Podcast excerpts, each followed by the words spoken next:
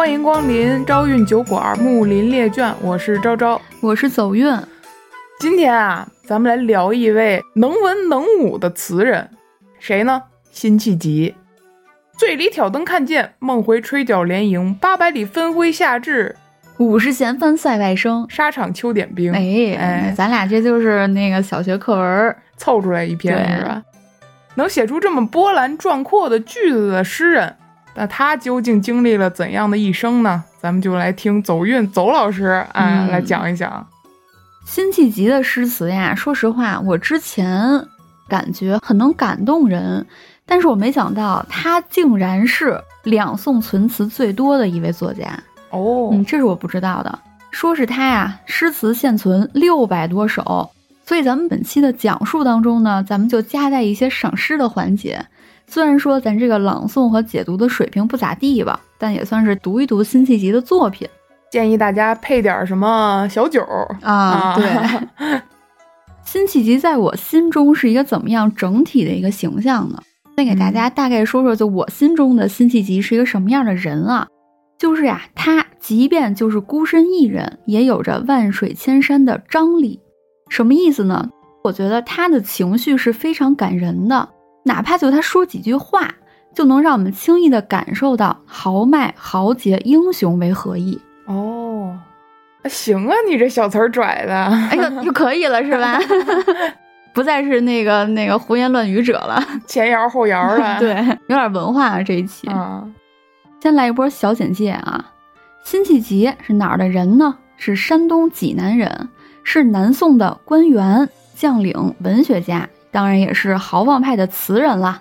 而且呢，他的词还有“词中之龙”之称，可以说非常厉害了啊。山东大汉，对，山东大汉，一一四零年啊。这一年呢，辛弃疾呀就在山东济南出生了。但其实呀，这个时候的山东已经被金兵占领了，等于说是一片沦陷之地啊。那时候宋朝北边已经被人家吞并了。辛弃疾出生的这一年呀，虽然呢距离北宋的靖康耻已经过去十四年之久了，但是呀，金国和南宋呀还是经常打打闹闹嘛，还是打仗。南宋呢，又是割地，又是赔款，而且还搭上了岳飞父子的性命。这样呢，南宋的首都临安城才又讨来了暂时的安宁。出生在金国的辛弃疾回忆呀，说呀，他小时候在金国，汉人的地位啊是非常低的，非常受欺负嘛。说了，民有不平，送之于官，则胡人胜。啥意思呀？就是一个汉人和一个这个金国的人民，比如说因为什么事儿打官司了，基本上都是胡人胜了。辛弃疾的祖父呀，在靖康之变之后呢，因为各种原因呀，没法南下，迫不得已啊，没能返回南宋，就是没能返回自己的祖国了。嗯，所以迫不得已啊，就留在了金国的境内。不过呀，辛弃疾的祖父呀，他一直非常痛恨金人。他一生呀，都希望有机会能够拿起刀枪和金人决一死战，希望能够恢复中原。侵略者嘛，对呀。所以说呀，辛弃疾呢，从小呀，在祖父这一腔爱国热血的熏陶之下，对这个返回家乡、返回祖国、恢复中原、恢复失地，有了非常坚定的信念。哎，你今儿这口条挺好啊！好了，因为今天录音之前没吃，要吃就粘上了，还是得饿着。对。辛弃疾的祖父呀，特别执着啊，就有一小故事。这不是辛弃疾从小吗？哎，他祖父就说：“你呀，就假装去往金国的首都，假装科考啊。人那可能不叫科考啊，就那意思，就说你假装去首都考试去，顺便呀打探打探，看人家金国这首都什么这个防卫呀，这个繁华程度呀怎么样啊？就当小间谍去。嗯，从小呀就被寄予了厚望的辛弃疾呢。”诵读经典呢，还熟读兵书，反正就是文的武的呀，他都会，就是为了将来长大了能够为祖国收复失地，能够帮上一些忙啊，做贡献。绍兴三十一年啊，这一年呢，辛弃疾二十一岁了，已经呢是一个有勇有谋的大小伙儿了。而那一年呀，金主完颜亮大举南侵，而这时呢。金朝统治下的中原地区啊，就是金朝这些汉人们，嗯，不仅赋役繁重，而且啊，人民经常被欺辱嘛。所以呢，就纷纷起义反抗了。被逼的。对，这时呢，二十一岁的辛弃疾当然呢也加入了起兵反抗的这个队伍当中。辛弃疾真的非常牛啊！他呀在山东迅速拉起了一支两千人的抗金队伍。哦，你想想，两千人，集结号就吹起来了。对，一集结，迅速那就两千人跟着他干。辛弃疾啊，就带着这两千多人，且还加入了另外一支更雄大的义勇军。这支更雄大的义勇军呢，首领啊叫做耿京。但是当时呀，金国人家也不是吃素的嘛，人家肯定对这些义勇军采取各种瓦解的策略嘛。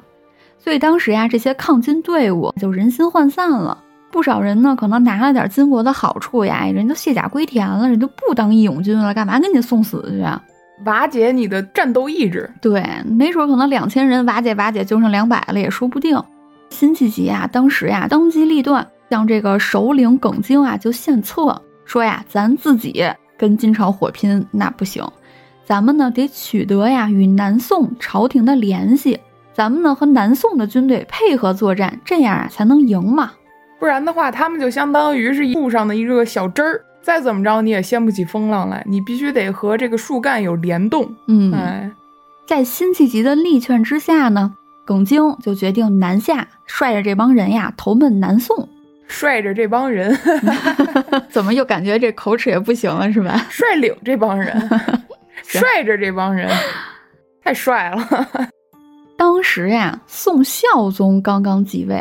这宋孝宗继位之初呀，其实他进取心是很强的，是很想干事创业的。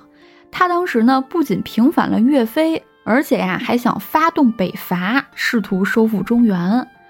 所以呢，宋孝宗在得知有耿京这支义勇军队伍的时候，知道有这么一支队伍存在的时候，就决定呀要接见他们。于是呢，辛弃疾呀就代表耿京去见宋孝宗。辛弃疾看到，哎，咱当今皇上志存高远呀，有心收复失地呀，所以辛弃疾他特别的开心。正当辛弃疾带着这份开心往回赶路，想把这好消息带给耿京的时候呢，半路就传来了一个噩耗，这义勇军的内部呀，就发生了一个非常重大的变故，就是他们的主帅耿京被手下的叛徒张安国杀害了。这张安国吧，害主求荣嘛，偷偷投降了金人呀，杀死了耿京，还把耿京的人头献给了金国，软骨头，就汉奸嘛。嗯，此时呀，二十三岁的辛弃疾干了一件在当今看来都让人感觉非常爽的事儿。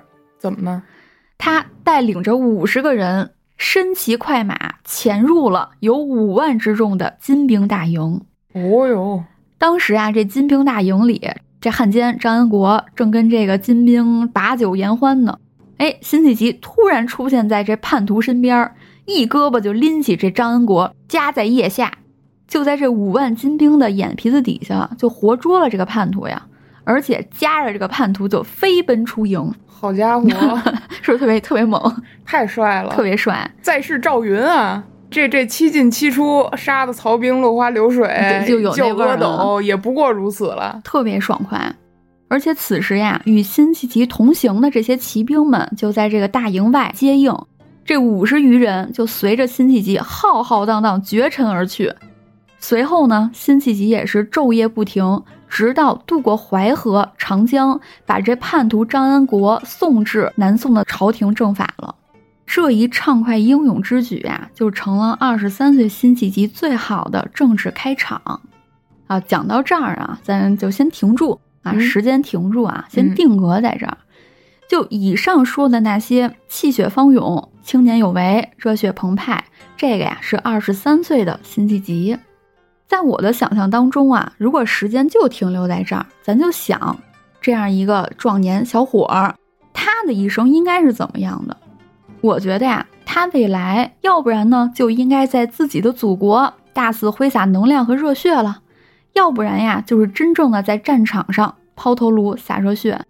大丈夫上阵杀敌，不死带伤，马革裹尸幸也。对，就我是感觉是应该是这样一幅场景啊。嗯，但是啊，辛弃疾的一辈子，他既没有机会在朝堂之上挥洒热血，也没有在战场上金戈铁马。他这一辈子呀，就只有孤身一人呢，在心中默默的振臂高呼了。咱刚才说到啊，宋孝宗继位之后，不是那个这个新新官上任三把火，想要发动北伐吗？这北伐呀，确实发动了。在战争的开始呀，这南宋的势头其实是旺了那么一小下儿，取得了一小系列的胜利。但是呢，没过多久，还是因为种种原因呀，惨遭败北。自此之后呢，朝廷当中呀，北伐误国论就开始盛行了。哦，因为本来那些很多嗯老头儿 就是主和派，就是主和派就不想打仗，我就在这偏安一隅挺好的，你非要打，你打败了吧？哎，损兵折将呢，又耗费钱粮呢，你看看，早说不让你打，你非打，嗯，这种论调就出来了。其实我当时就想，就这些主和派为什么觉得不打挺好呢？就他们就无所谓嘛，就是因为他们根本不心疼割出去的这些江山呀，割呗，就这种感觉。精致的利己主义者嘛，对，就是他们只要自己的家财没有被割掉，自己的财产、自己的地位没有被变动，那就好。你想，如果是去攻打金国，如果是去北伐，他肯定有一个胜利的结果，或者是失败的结果。失败的结果，那势必国力会空虚，他们所做的朝堂上的这些官位一定会受到波及嘛，因为跟国力直接挂钩。如果胜了的话，那爬上去的，或者说在朝堂之上有话语权的，一定是那些有战功的人。对，那朝堂就要掀起一波变动，更是他们不愿意看到的了。嗯，所以于情于理、于政治、于私心，他们都不愿意掀起一场波动，只希望自己保住自己现在的位置就挺好。对，而这宋孝宗啊，也被扑面而来的北伐误国论给裹挟了，也开始当起了妥协派了。而说白话呢，就是宋孝宗啊，猛了那么一下，就又开始狗了啊，就开始走与这个金朝啊议和的路线了。后来呢，还和这个金国呀签订了不平等条约，无非呢就是割地呀、送钱呀。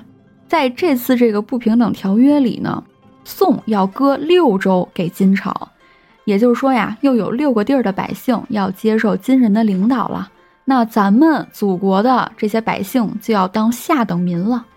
那这一次割地送钱等一系列操作完之后，就是好处是什么呢？好处呢，就是换来了宋和金四十年的和平。大家想想，这四十年的和平意味着什么呀？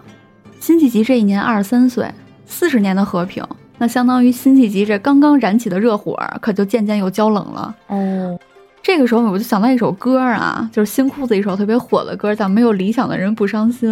哎，还真是。辛弃疾到这个时候，我就感觉，辛弃疾是有理想的人，所以他才痛苦。尤其是当他的理想与现实格格不入的时候，就更痛苦了。嗯，你想，他二十三岁的时候，知道自己的祖国和金人签下了不平等条约之后，就相当于肯定未来很长一段时间都不会再打仗了嘛。对，这个时候呀，辛弃疾呢就写下了一首词，这个词呢叫做《青玉案·元夕》。元夕呀，就是元宵节的意思啊，给大家念一念啊：东风夜放花千树，更吹落星如雨。宝马雕车香满路，凤箫声动玉壶光转，一夜鱼龙舞。蛾儿雪柳黄金缕，笑语盈盈暗香去。众里寻他千百度，蓦然回首，那人却在灯火阑珊处。啥意思呢？这首词就乍一听还挺热闹，还挺好看的啊。这首词呀，说你看这天儿啊，就像春风吹开了千树银花一样。这元宵节到了呢，哎，这满大街呀都是关灯的富贵人家了。这悠扬的箫声呀也四处回荡，这彩灯啊就欢快地飞舞着。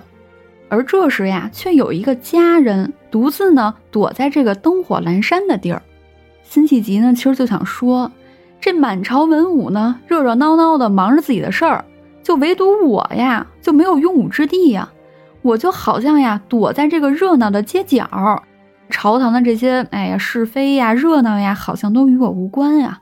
而我躲在这街角呢，也就越来越看不见自己的理想如何实现了。嗯，此时的朝堂之上呀，虽然呢，已经和金朝签下了这个不平等条约。但是呀，在一一六六年的时候，也就是二十六岁的辛弃疾，还是向皇上呀上呈了一本谏书吧，叫做《美秦时论》，里面呢就分析了宋金双方的形势，提出了很多周密详尽的战略战术。说白了呀，就是还是想主张皇上，要不咱还是北伐吧，干一波。对。几年之后呢，辛弃疾啊又向上呈了《九义》一文。文中呢也是提出了许多战略啊和战术，可是他的这些奏议怎么样呢？就是石沉大海。石沉大海的原因呢？哎，我自己分析啊，有两方面。先说一个次要的吧。次要的原因呢，就是辛弃疾呀，他不是出生在金国吗？啊，相当于呢是一个北方人，到了二十多岁啊才回归南宋，才到南宋当官儿。所以啊，南宋朝中呀，有些人就对他有猜忌。可能当时宋朝廷就会觉得，啊，你一个北方大汉，那您之前可是金国人呀，您可是敌人呀，有这么一种声音在，所以辛弃疾呀就是不得重用了。那么最主要的原因是什么呢？就是和平呀已经成为那个时代的主旋律了。但凡你是主战派，你提出你要打仗，你呀就是破坏国家的安定啊，就这个名声就马上就给你扣上。国家用那么多钱、那么多城池，又低头又卖命换来的和平，你竟然要打破这个和平，这个事儿呢，可能在当时的主旋律就是不被认可的。嗯，辛弃疾呀就想了，我呢二十三岁就回到了自己真正的祖国呀，这些年里呢也上了那么多奏书，我呢也有那么一腔热血、一腔理想，可惜怎么没人理我呀？从呀乾道四年开始。辛弃疾呢，先后呀也担任过一些官职了，比如说建康府通判、徐州知州、江西提刑，哎，等等一些小职务。简单来说呢，就是辛弃疾这一腔热血就不停喷涌着啊，就喷喷喷，一直往上喷。哎呦，朝廷就假装我看不见，一会儿呢让辛弃疾去当县长，一会儿让他去当公安局长，一会儿派你去抓土匪，一会儿派你去打茶商，反正呢就是不搭理你抗金这茬儿。哦。辛弃疾呢，真是空有一身抱负，只能呀铁马金戈入梦来了。在辛弃疾呢担任了一个又一个无关紧要的官职之后，有一次呀，他就登上这个健康的赏心亭，遥望着祖国的山川万物的时候呀，就不禁百感交集了。他呢就写下了一首词：登健康赏心亭，楚天千里清秋，水随天去秋无际。遥岑远目，献愁共恨，欲簪罗髻。落日楼头断鸿声里，江南游子把吴钩看了，栏杆拍遍，无人会登临意。休说鲈鱼堪脍，尽西风，既应归位。求田问舍，怕应修建，刘郎才气。可惜流年忧愁风雨，数犹如此。庆何人换取红巾翠袖，问英雄泪。就说呀，这楚天千里辽阔呀，但是呀，在我眼里看到的不是辽阔，而是呢一派凄清的秋色呀。长江水呢随天流去，秋色呀也无边际。这也许呢应该是一个极美的场景吧。可是呢，我眺望北国，眼里看不到美丽，反而呢是耳里啊听到孤雁的悲鸣声。也许没人能理会我现在的心情吧。尽管秋风呢吹了好几遍了，但是不知道这季英是否回来了。哎，我在这儿一通瞎想呀，还不是在虚造大好时光呀？谁能来为我擦去英雄失志时的热泪呢？哦，就我觉得吧，他是在看这些景色，感觉这些景色应该挺美的啊。但是呢，他看到眼里的不是美，都是忧愁了。而他又想到，我在这忧愁来忧愁去又有什么用呢？还不是浪费时间吗？这个时期啊，他还写了一首词，这个词呢叫做《菩萨蛮·书江西造口壁》。什么叫书江西造口壁呢？就是说他这首词呀，是写在了那个江西造口的那个石壁上。哦，嗯，玉孤台下清江水，中间多少行人泪。西北望长安。可怜无数山，青山遮不住，毕竟东流去。江晚正愁余，山深闻鹧鸪。这首词呢，也是写于大概啊，就是同一时期的，也是说呢，辛弃疾登这个玉姑台远望嘛，那但是看见的都不是美景了，都是心里这个愁呀、无奈呀、无力呀，和这个收复祖国无望的一些悲愤了。西北望长安，可怜无数山嘛，很直白了写的。不过呢，你要说辛弃疾的愿望有没有实现那么一丢丢呢？其实我觉得是实现了那么一丢丢的啊。辛弃疾啊，曾经呢创立过飞虎军，这个飞虎军啊是辛弃疾一手创立起来的。当时啊是因为什么呢？是南方呀有颇多的盗贼，而当地的那个军队呢又不堪大用了，软弱无能了。所以辛弃疾啊就向朝廷申请说呀，我我想创立一个飞虎军，这个目的呢就是为了防备这些盗贼和土匪。得到允许之后呀，辛弃疾呢就开始着手各种事项啊，而且创立这个军队之后呢，他呢也呕心沥血的投入到军队的这个训练当中。据说呢，当时这个飞虎军的纪律是非常严明的。当时有句记载呀，是说飞虎军军城雄镇一方。可以说是非常厉害的，而辛弃疾创立的这个飞虎军呢，其实在他身后很多年啊，还是刀刃向敌，杀向了敌人。哦，嗯，所以说我觉得他的愿望还是实现了那么一点点，以这种形式实现了，是不是还挺感动的？嗯，但他可能就是不会知道了，相当于他种下了一个种子，对，这个种子在未来生根发芽，完成了他当时的一种夙愿的一部分吧。这个飞虎军，嗯，就非常厉害嘛，所以经常被调往前线去杀敌。当这个宋朝本军不堪重用的时候啊，所以我觉得他的愿望还是实现了那么一点点。虽然当时他已经长眠于地下了，但是呀，辛弃疾不是创立这个飞虎军吗？那咱现在都能想到，你都别说创立一军队了，你就算创立一个。啊，三人小电台都得花花费很多的金钱，又开始点，又开始往外点。所以说，辛弃疾他当时创立这个飞虎军，其实是耗费了很多钱财的呀。所以这件事儿呀，就成了那些不怀好意的大臣构陷辛弃疾的一个理由。这不吗？一一八一年的冬天，辛弃疾四十二岁的时候，就遭到了弹劾罢官。不怀好意之人呢，就以用钱如泥沙，杀人如草芥的罪名弹劾了辛弃疾。辛弃疾呢，也因为此事呀，被罢去了所有的职务。所有的对哦，所以大家想象一下啊，辛弃疾在年近四十创立飞虎军的时候，他一定是非常快乐的，因为他在为他梦想中的金戈铁马打造一支像铁一样的威猛的军队啊。可是呢，他刚高兴了这么一下啊，就被罢官了。辛弃疾啊，在朝廷之时呢，还能借机献献策呀、献献文啊、吹吹风啊。那他这被罢官，一旦远离了朝廷，我想啊，辛弃疾此生这豪言壮志更是没有机会实现了。事实呢，也是如此。在辛弃疾被罢官之后，直到他去世的二十多年里，除了偶尔呢有两三年被朝廷启用。啊，当然启用也不是干什么大活啊，就是干点小碎活了。嗯，其余的时间呀，他基本呀都在江西的家中隐居。淳熙十五年的冬天，这一年呢，辛弃疾四十八岁了。四十八岁的辛弃疾啊，在这一年呢，有一个非常高兴的事儿，哎，是很多年未高兴的一件事儿是啥呢？辛弃疾的好友陈亮啊，从故乡浙江专程来拜访辛弃疾。陈亮是谁呢？他呀是当年和辛弃疾一起主张抗金、想要恢复中原的一个老哥们儿啊。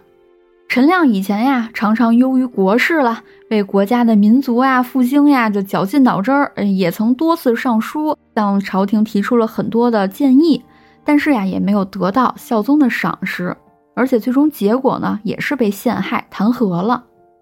这一年的寒冬呀。四十八岁的辛弃疾和四十六岁的陈亮，这俩人呢，在时隔十多年后再次见面了。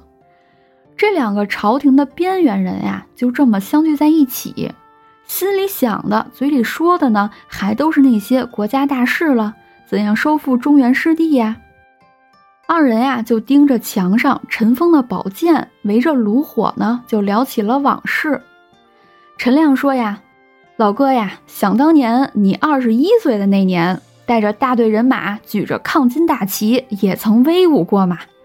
你把那谁家嘎吱窝里从五万金兵眼皮子底下呼啸而过的时候，你得多威风啊！那金人都看傻了，你太牛了你。辛弃疾听陈亮这么一说呀，这脑子里呀就不禁想到年轻时候那自信勇武的样子了。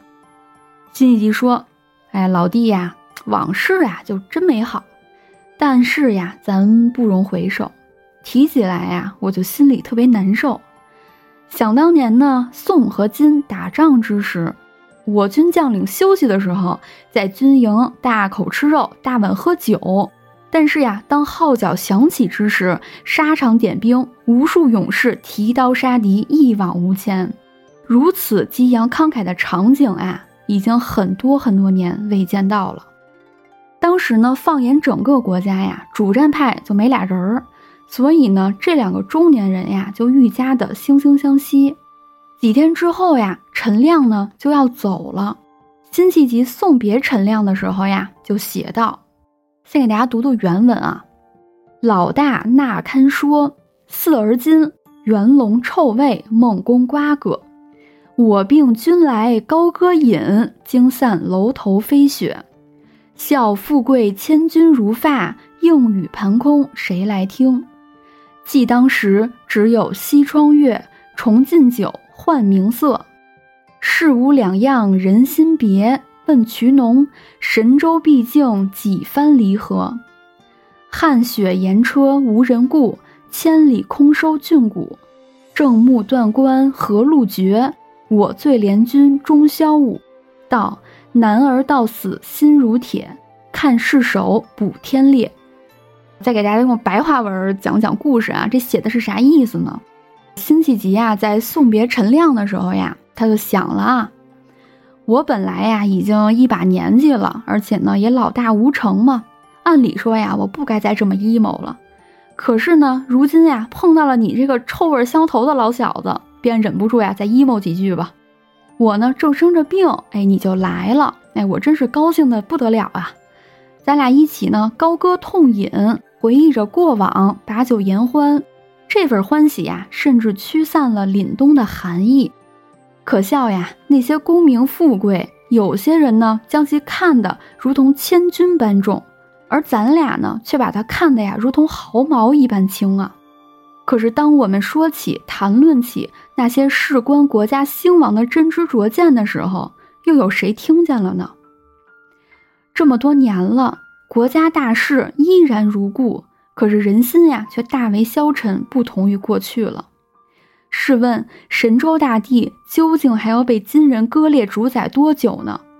多少汗血良马呀！而这些马儿在做什么呢？他们日复一日拖着笨重的盐车，无人顾惜。可能马儿的一辈子也就只能如此了吧。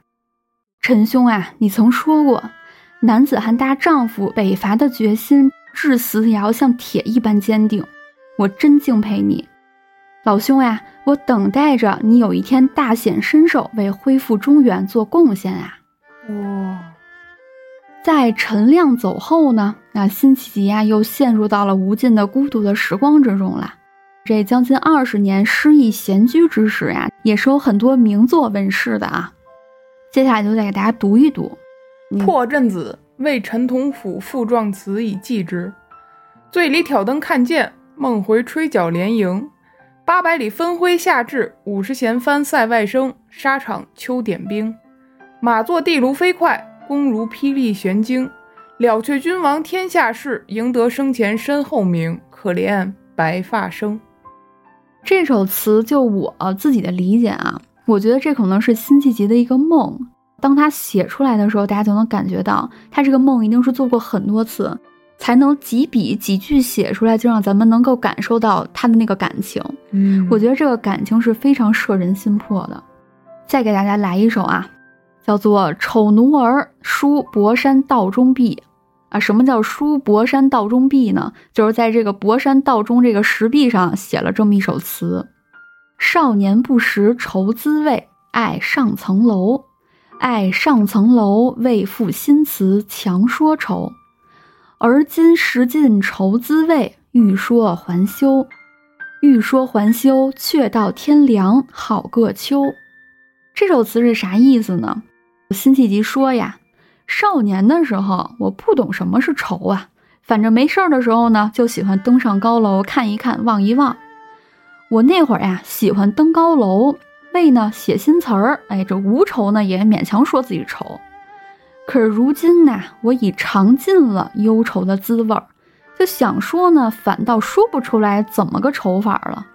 哎呀，真是好个凉爽的秋天呐！是两种截然不同的思想感情的变化。少年的时候，就是非非主流那种感觉嘛，就是为了感觉自己非常愁啊，就故意登上高楼写景色，写我愁。但如今呢，随着年岁的增长啊，就是我对这个愁有了真切的体验之后，我反倒不愿意说了，反而会说天凉好个秋。对，哎，就最后就归结为一句，哎，今儿天儿不错，那种感觉。淳熙十六年啊啊，宋光宗继位，啊，五年之后呢，宋宁宗又继位。哎，总之那会儿南宋很乱的啊。几年之后呀，一二零四年的时候，当时呢，朝廷有一位权臣，叫做韩托胄。韩托胄呀，他呢是一位权臣啊，他呢是非常崇尚岳飞的，而且呢也是一位主张北伐的人。给大家讲讲这个韩托胄，他这个名儿是什么意思啊？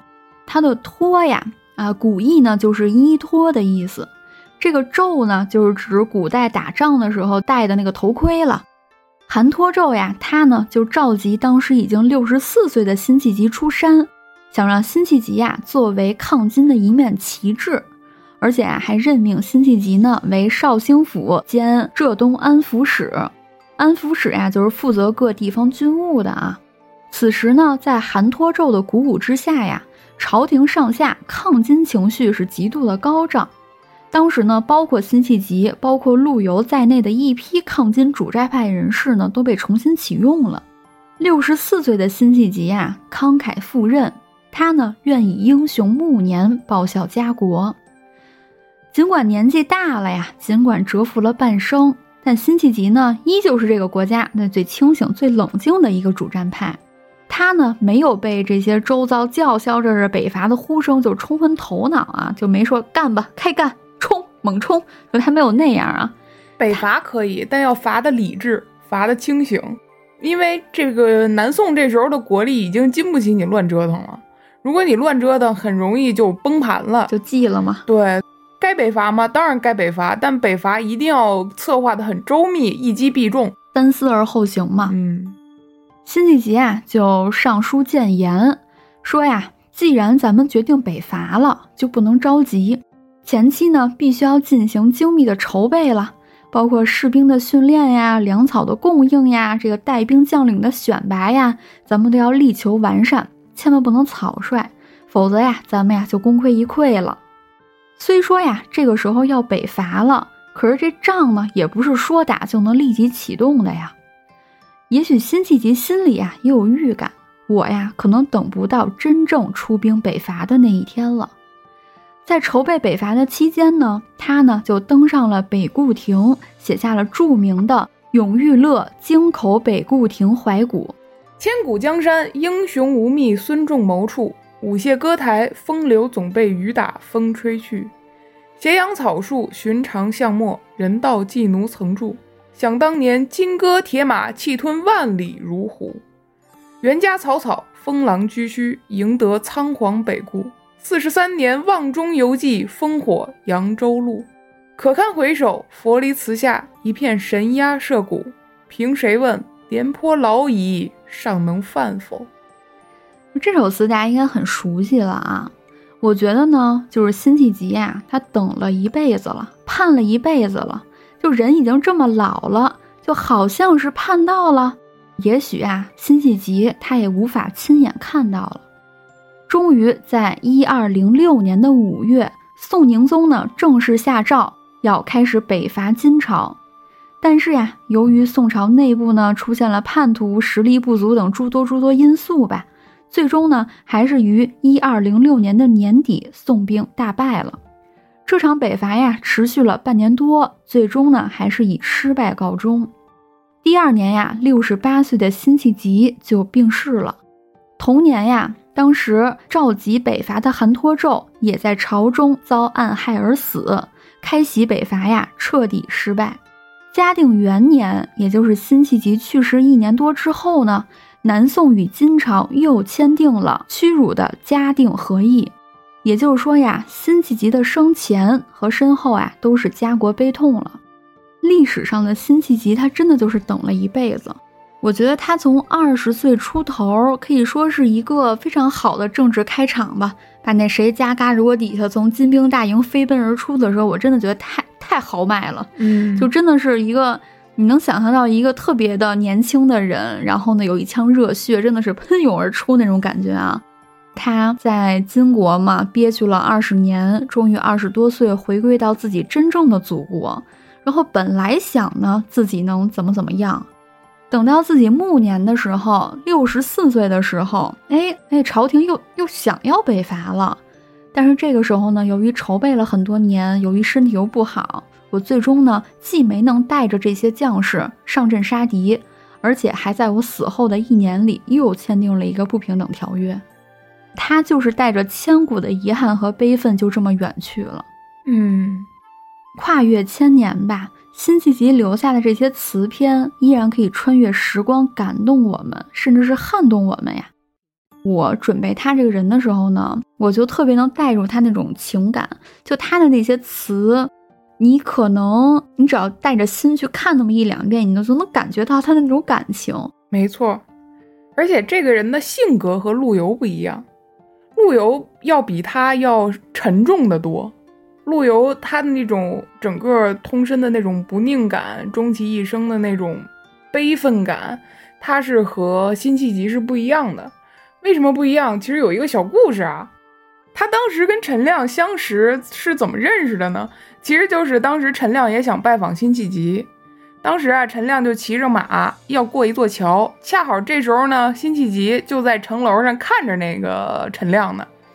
这陈亮骑的马到桥头了，这马就不往前走了，一再的往后退，抽一鞭子还往后退，再抽一鞭子又往后退。哎，多少人起急啊！这个啊，抽了三鞭子，这马就是不往前走。这陈亮一看这个情况啊，说：“哎，跟我较劲是吧？”下了马，抽出宝剑，咔嚓一刀就把马给斩首了。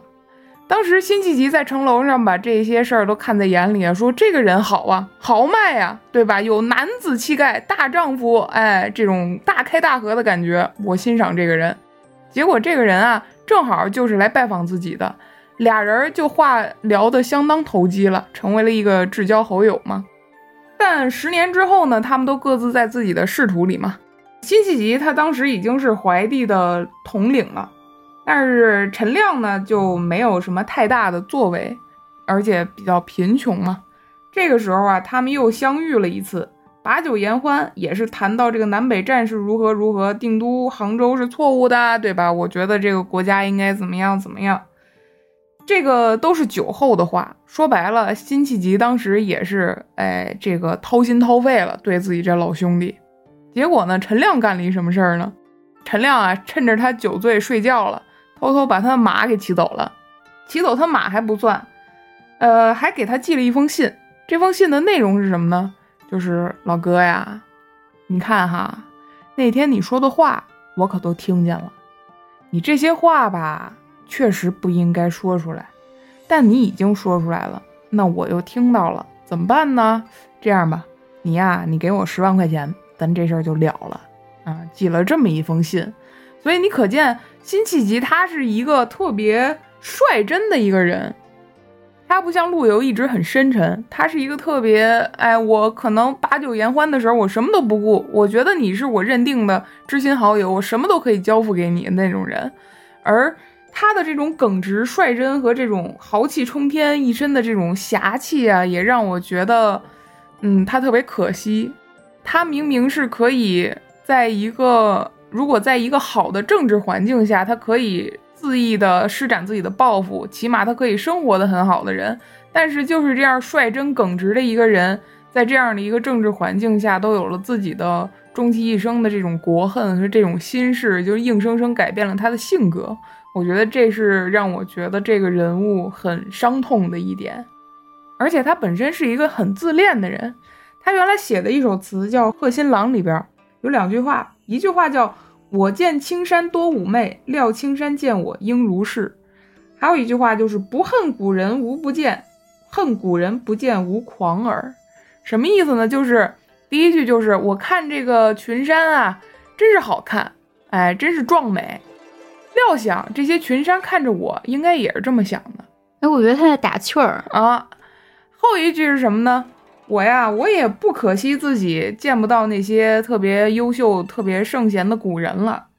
我啊，我只觉得应该是古人见不到我这么豪放的人，他们应该可惜。其实他是一个特别恣意妄为的这种这种性格，但是他又抱着这种特别深沉的痛恨在，所以他的一生我觉得是很矛盾的。在这种矛盾中过完一生，他在自己的暮年嘛，碰见了陆游。哎，他说要给陆游修房子，陆游说不用了，不用了。啊，当然陆游是很感谢他的啊。他也在自己的晚年的时候送走了朱熹，他跟朱熹也认识。这个朱熹病逝的时候，宋朝称他的理学为伪学嘛，所以很多人就是避讳嘛，不给朱熹去凭吊。但只有他，就凭着一腔热血就去了，不顾这些宋朝的什么违抗的这个指令啊。这个闲言碎语呀，我什么都不管，我就去了，而且还做了一首悼词，就叫“所不朽者垂万世名，孰谓公死凛凛犹生”。什么意思呢？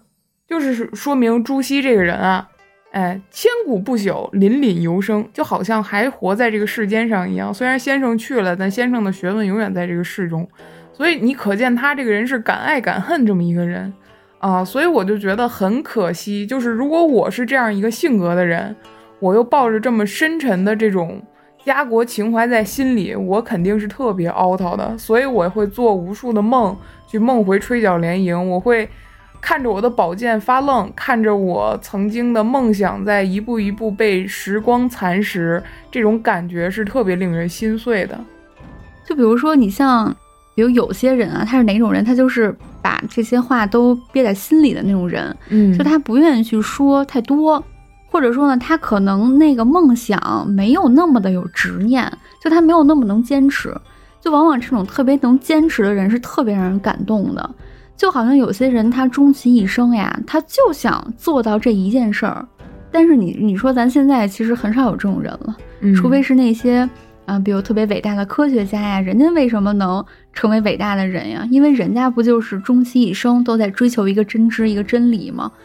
那我觉得像辛弃疾这样的人，他就是从很年轻的时候，你想啊，他年少的时候干的都是些什么事儿啊？就好比如说，我的姥爷跟我说。你呀，去那个考试去，哎，但你不是真的为了考试啊，你去看看人家金朝这些都是什么什么什么配置，嗯，看看这门口，比如这个当兵的什么都什么样，你回来到时候跟我说啊。你想他从小就是满心都是，哎，我虽然在这块待着，但是我的祖国可不在这儿啊，我是知道我祖国在哪儿的。然后呢，二十岁崭露头角之后呢？哎，就感觉哎呀，我回家了呀！哎，我回到我祖国的土地上了，我可我可是站在我祖国的土地上哦，那种感觉。然后呢，就被浇灭了，这梦想就被浇灭了。而且你看他跟那个青山打趣儿的时候，我觉得他一定是就是怎么说呢，孤独到极致吧？你想谁没事跟跟大山说话呀？他要是真有手头忙的事儿，他才不跟大山说话呢。你就想这个人得多孤独吧？就说他这满心的这些愤恨和这些这些仇啊，嗯，就是他都没有地儿说，因为说了也没用嘛。那他只能跟青山说：“哎，你看，你看，我看你挺美吧？你看我应该也挺美的，就这种感觉。”哦，说到孤独，要不咱们下期聊聊柳宗元吧？可以啊，不掉寒江雪 那位。可以啊，可以啊。行，那今儿聊了这么多辛弃疾的生平往事啊，大家如果有什么感想？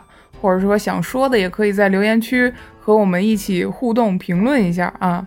当然也欢迎大家关注我们的新浪微博和小红书“朝运酒馆”，您都能搜到。嗯，当然，如果这期节目您觉得陪伴了您，呃，觉得尚可的话，也欢迎大家为我们打赏支持一下。嗯嗯，感谢大家啊！对，感谢大家啊！大家如果有什么想听的人物，也可以在留言区告诉我们。